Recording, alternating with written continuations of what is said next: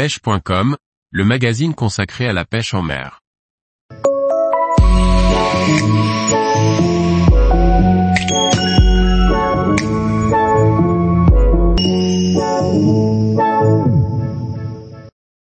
Partir pêcher aux roches d'Ouvre, pêcher de nombreuses espèces.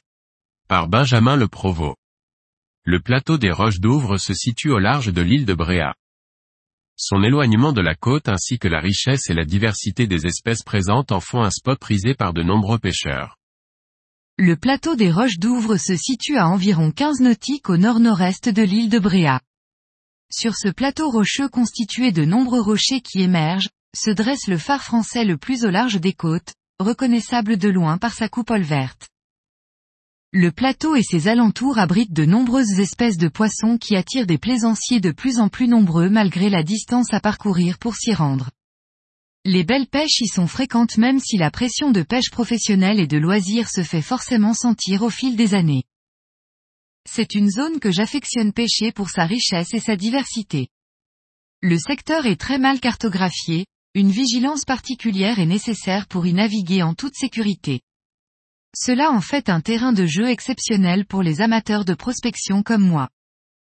J'ai l'habitude de partir du port de Lézardieu ou de Paimpol et de rejoindre directement le plateau qui se situe à environ 20 nautiques de ces deux ports. Son éloignement impose d'être très vigilant concernant les conditions météorologiques. Là-bas, au large, vous n'aurez aucun abri si le temps se dégrade.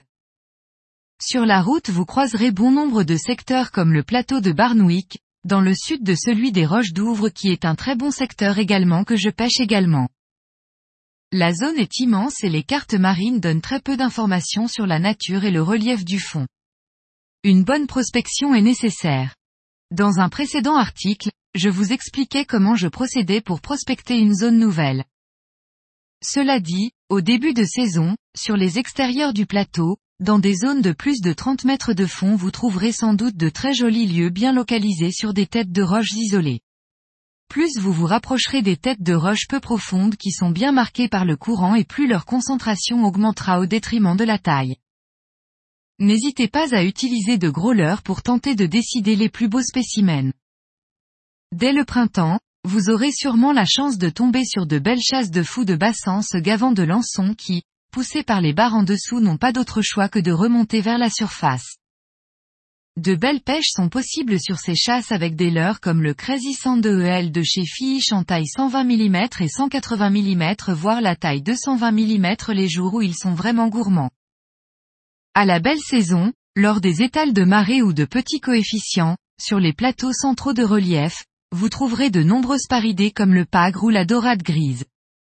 La pêche aux appâts naturels avec un ténia ou au madaï est très efficace. Comme dans la quasi-totalité de mes sorties en mer, la profondeur varie énormément allant de 10 mètres à plus de 60 mètres. Pour ce faire j'utilise trois cannes qui me permettent de couvrir l'ensemble des situations rencontrées. Une canne de 2,13 mètres d'une puissance de 7 vingtièmes de gramme pour les pêches légères dans les veines de courant proches des roches émergentes. Une canne plus longue de 2,40 mètres et d'une puissance de 15 cinquantièmes de gramme ou 20 soixantièmes de gramme pour la pêche en traction c'est-à-dire avec des shads dans les grosses veines de courant. Une canne casting assez courte de 1,80 mètres et d'une puissance de 15 quarantièmes de gramme pour toutes les pêches verticales comme celle des sparidés ou des gros lieux du début de saison.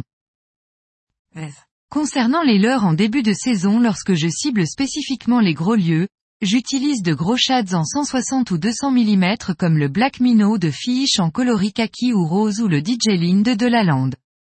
J'utilise aussi des leurres imitant les lançons dès que ceux-ci sont présents sur zone. Pour cela le Crazy de EL de Fish en 220 mm avec une tête plombée de 60 grammes est une arme redoutable avec une animation en ascenseur comme je le pratique lorsque je pêche sur des épaves. Dès que les barres arrivent sur zone vers le mois d'avril ou mai, J'utilise presque exclusivement le Crazy Sand EL de Fish en taille 150 et 180 mm avec des têtes de 20 ou 30 grammes afin de pêcher à la volée. Au fur et à mesure que la saison avance, je change pour des shads avec l'arrivée des sprats. Pour les sparidés comme les dorades et pagres, j'affectionne les madaïs sur lesquels j'èche un petit morceau d'appât, une lamelle de sèche le plus souvent.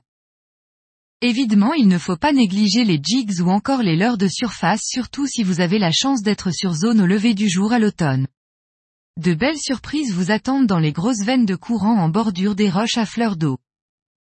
Le plateau des roches d'Ouvre attire bon nombre de plaisanciers en raison de sa richesse halieutique et la beauté du paysage. Les pêches y sont variées et ne demandent pas de matériel différent de celui que vous utilisez le reste de l'année. Tous les jours, retrouvez l'actualité sur le site pêche.com. Et n'oubliez pas de laisser 5 étoiles sur votre plateforme de podcast.